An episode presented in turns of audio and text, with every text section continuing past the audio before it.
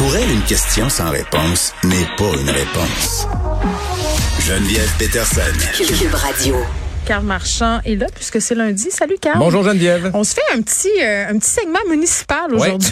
Ouais. Actualité municipale des transports. Oui, ben plusieurs affaires qui se passent puis on le sait là, on veut pas tout tourner vers Montréal, mais souvent quand il se passe des affaires à Montréal, ça donne un peu hein, le ton pour le reste du Québec et dans d'autres municipalités, on regarde aller la mairesse, la ville. Deux sujets aujourd'hui, le REM de l'Est parce qu'il y a des choses majeures qui se passent à ce niveau-là aujourd'hui et les chiens en laisse dans le métro. Commençons par le REM de l'Est, ben oui. si tu veux bien. Grosse nouvelle aujourd'hui, donc le gouvernement et la ville de Montréal qui reprennent le contrôle de de l'infâme projet de l'Est, du REM de l'Est que j'ai envie de te dire, Geneviève. Pourquoi? Parce que dès le départ, non, mais dès le départ, selon moi, il y avait des problèmes importants avec le fait que ce soit la caisse de dépôt et placement via sa, sa filiale CDPQ Infra qui faisait ça parce que, première question, tu dis, OK, est-ce qu'il y a déjà des gens qui ont fait du transport en commun au Québec avant la caisse de dépôt? La réponse était oui.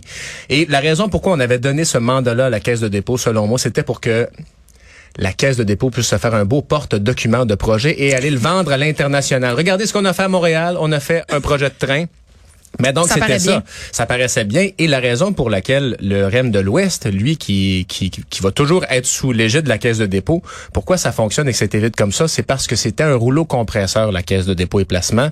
Il y a des villes, des municipalités, des, des communautés qui ont eu l'avis du, du tracé et qui ont dit vous avez un mois pour nous donner vos commentaires. C'est un projet de plusieurs milliards de dollars, donc c'est pour ça que ça a marché le, le REM de l'Ouest et on faisait le même pari avec le REM de l'Est. Le bulldozer de la caisse de dépôt va nous, va nous tracer un chemin. Mais là, ben, arrivé. Il y a eu des Gaulois pour s'y opposer. Il y a eu des Gaulois et si bien que donc le REM de l'Est va se faire encore, mais maintenant, on sait pas quand, parce que c'est euh, la STM et l'ARTM, l'Autorité régionale mm. de transport en commun de Montréal, qui va prendre le relais.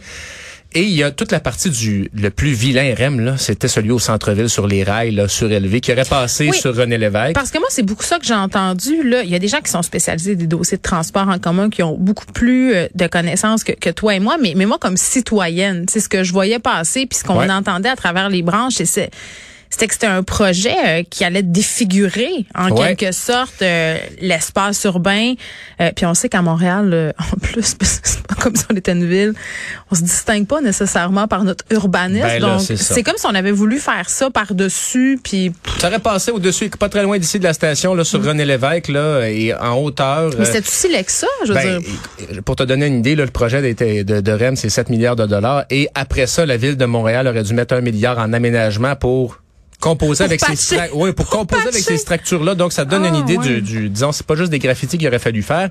Et la caisse de dépôt n'étant plus au contrôle du, du, du dossier ben le, ce problème-là est réglé. Il y en aura plus de REM surélevé sur René Lévesque. Ce qui fait que simplement le REM de l'Est qui reste, ça viendra pas donc cannibaliser les passagers de la STM parce que le REM, on s'entend, ça servait à faire de l'argent pour la caisse de dépôt. Donc, il y avait très peu d'interconnexion avec la ligne verte. Il en demeurera une à la station P9, mais après ça, c'est donc à partir de P9 vers l'est, donc le, le, le, méchant transport là qui va défigurer le centre-ville, ça n'arrivera pas. Maintenant, la question qu'il faut se poser. Mais au métro P9, c'est tellement déjà dévasté. Ben là, c'est ça. Mais... ça fait deux ans que c'est comme un ça a l'air d'un champ de mine. C'est des gros travaux et c'est ça l'affaire là, c'est parce qu'on va se lancer dans ces gros travaux là pour le REM aussi. Euh, mais ce faisant, là, on va laisser le contrôle à des personnes dont c'est la job de faire du transport en commun à tous ben les jours. Voyons donc, pour de vrai? Oui, mais ceci, ah. mais la, la, question que je me pose par contre, c'est verra-t-on le projet, parce que là, ça va être retardé à cause de tout ça, Est-ce qu'on va être mort quand il ben, va le Est-ce que ça va prendre le, le, le, même temps que le SRB sur P9, justement? Parce que moi, j'étais petit gars et on en parlait. Alors, euh, ben voilà, mais, mais somme toute, pour la question de la redevance, de, de la, de la, la gouvernance, de l'imputabilité envers les mm. citoyens, je pense que c'est une excellente bonne nouvelle parce que tu vas cogner où, là, à la caisse de dépôt, mm. euh, C'est comme si la question du transport en commun, tout le monde sait qu'il faut aller vers là. Tout le monde sait qu'il faut optimiser la question du transport en commun dans les grandes villes du Québec. Puis tu sais, quand je parle des grandes villes, pas seulement Montréal, là, à Québec aussi, c'est un enjeu, on peut oui, en oui, parler, oui, mais même dans des plus petites villes, par exemple, moi je viens du Saguenay-Chicoutimi, le service d'autobus de la ville, tu sais, qui fait sérieusement défaut. C'est comme s'il faut régler ce problème-là, car mais personne sait quoi faire, parce qu'on s'entend que même à Montréal, mettons, là, on jase, là, toi puis moi, là. Euh, oui, le transport en commun dessert bien une certaine partie de la ville, mais dès que tu sors de cette zone-là, puis que tu t'en vas, même pas tant que ça en périphérie, là, il y a rien. Ben, comme par exemple, ouais, on a poursuivi, on a fait le métro jusqu'à Laval avant de se rendre jusqu'à Anjou, par exemple. Comment ça se fait que mes déplacements en voiture, euh, malgré les comptes, la circulation, les détournements de voies, comment ça se fait que ça me prend encore deux fois moins de temps me trimballer en auto au centre-ville que de prendre le transport en commun. Ben c'est ça qui est poche. Moi, je veux le prendre, le transport en commun. Je veux ça. Là. Mais, euh, tu sais, rendez-moi la chose facile. Là, le REM, moi, je, écoute, je vois ça d'un super bon oeil, là, entre guillemets, même s'il y a une question ben, d'œil justement là-dedans. Mais... Il était très bien vu dans l'est de la ville, le projet de REM, parce que ces gens-là en veulent. Mais, entre, entre l'est de la ville et le centre-ville, il y a la partie où le REM est aérien que tu dis, ouais, ben là, s'il passe en avant de chez nous puis que ça coupe tout, tu sais, on est moins et que tu es déjà desservi par les transports. En même temps, à Paris, il y en a, là, euh, des patentes d'un le RER qui passe partout. C'est pas nécessairement si beau que ça. Tu t'habitues. On est-tu comme ben, trop intense? Ben là, la, plug, elle est tirée de toute façon en partant. Et euh, autre élément positif pour le, le Rennes de l'Est qui demeure, il y en a à peu près la moitié, dit la Caisse de dépôt, qui est sur des sites déjà existants, des rails déjà existants. Donc là, on, on améliore la, la, chose, mais il y a déjà un déficit important à la mm. STM parce que la pandémie, ça a fait des mm. ravages incroyables. Les gens ont moins pris le transport en commun. voulu aller trop vite ben, avec ça? C'est que l'idée, c'est que si on enlève encore d'autres passagers de la STM, ben ça va pas s'améliorer. Puis sais, là, c'était la solution miracle. Le REM, au début, tout le monde parlait de ça. C'était génial. Mais si on avait pu faire des miracles avant, on l'aurait fait. On le saurait. On l'aurait fait. Tu sais, ça me fait penser le REM, euh, tu sais, les, les, dirigeables, là, les ballons volants, comment ça s'appelle, là, qu'on voyait? Flying, ah, ben les zeppelins. Oui, qu'on voyait euh, au début du 20e siècle et qui, s'enflammaient. Tu sais, les gens se crashaient avec ça. J'ai l'impression que c'était un peu ce type de rêve-là. bon, plus réalisable, ça va de soi, là. Mais tout de même, encore un, exemple où on n'a pas pris le temps de bien faire les choses, où on devra recommencer, puis finalement, ça va coûter quand même des deniers publics de se remettre à la table à dessin. Là, ben là c'est pas tout le projet, c'est ça. C'est pas tout le projet qui est, qui est jeté euh, avec l'eau du bain. Ceci étant dit, euh, ben c'est sûr que c'est comme un changement d'entraîneur au hockey. Il faut que la nouvelle équipe prenne conscience, un nouveau ministre, il faut, prendre conscience. confiance, puis il faut qu'il prenne le contrôle de la chambre. Il faut prendre le temps aussi de, de, se familiariser avec les dossiers. Donc, euh, ben écoute, on n'est pas, on n'est pas avec euh, la première pelletée de terre euh, prochainement. Une bonne métaphore de hockey pour faire comprendre tout ça à la c'est pas fini tant que c'est pas fini. Tout ça, tout ça. c'est une métaphore de, baseball, par contre. Oui, c'est toutes des affaires de sport.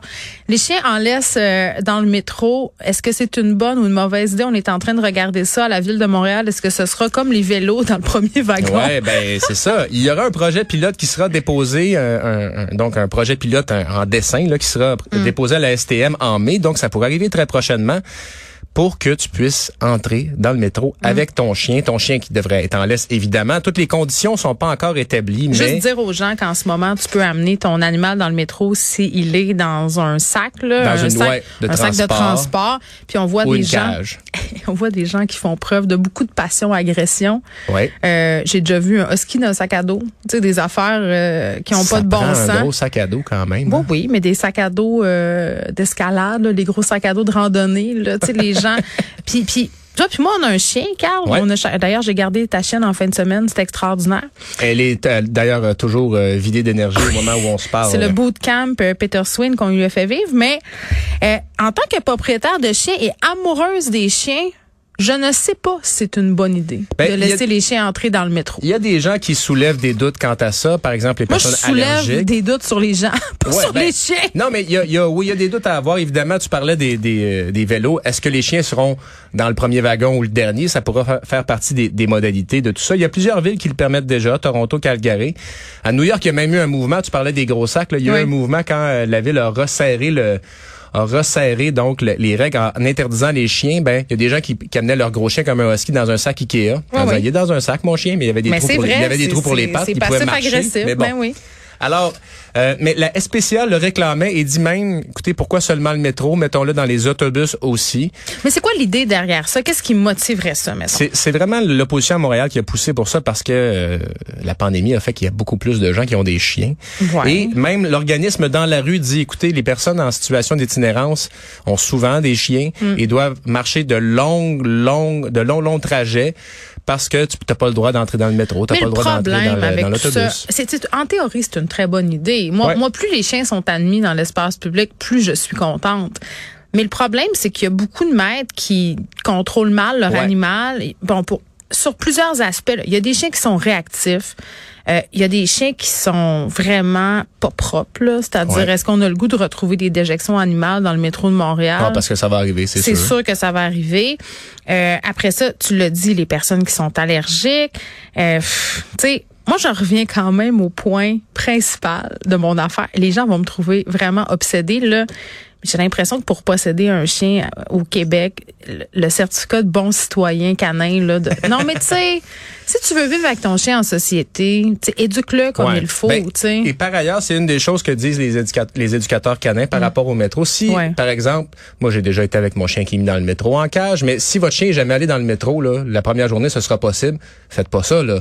Parce que justement, Ben, il faut, bruit, il faut l'habituer euh, et ça peut causer beaucoup d'anxiété. Donc, pensez également à votre chien là-dedans. quand Mais même. pensez surtout à votre chien. Puis voilà, tu sais, je là on parle du métro, puis je voyais moi je suis membre de de groupes Facebook où les propriétaires de chiens s'inscrivent pour faire des randonnées en sentier. Oui. C'est vraiment intéressant, mais encore une fois, Carl Force c'est de constater que les gens ben ils savent pas vivre, tu sais. Les gens laissent leur chien sans laisse dans les sentiers. Mm.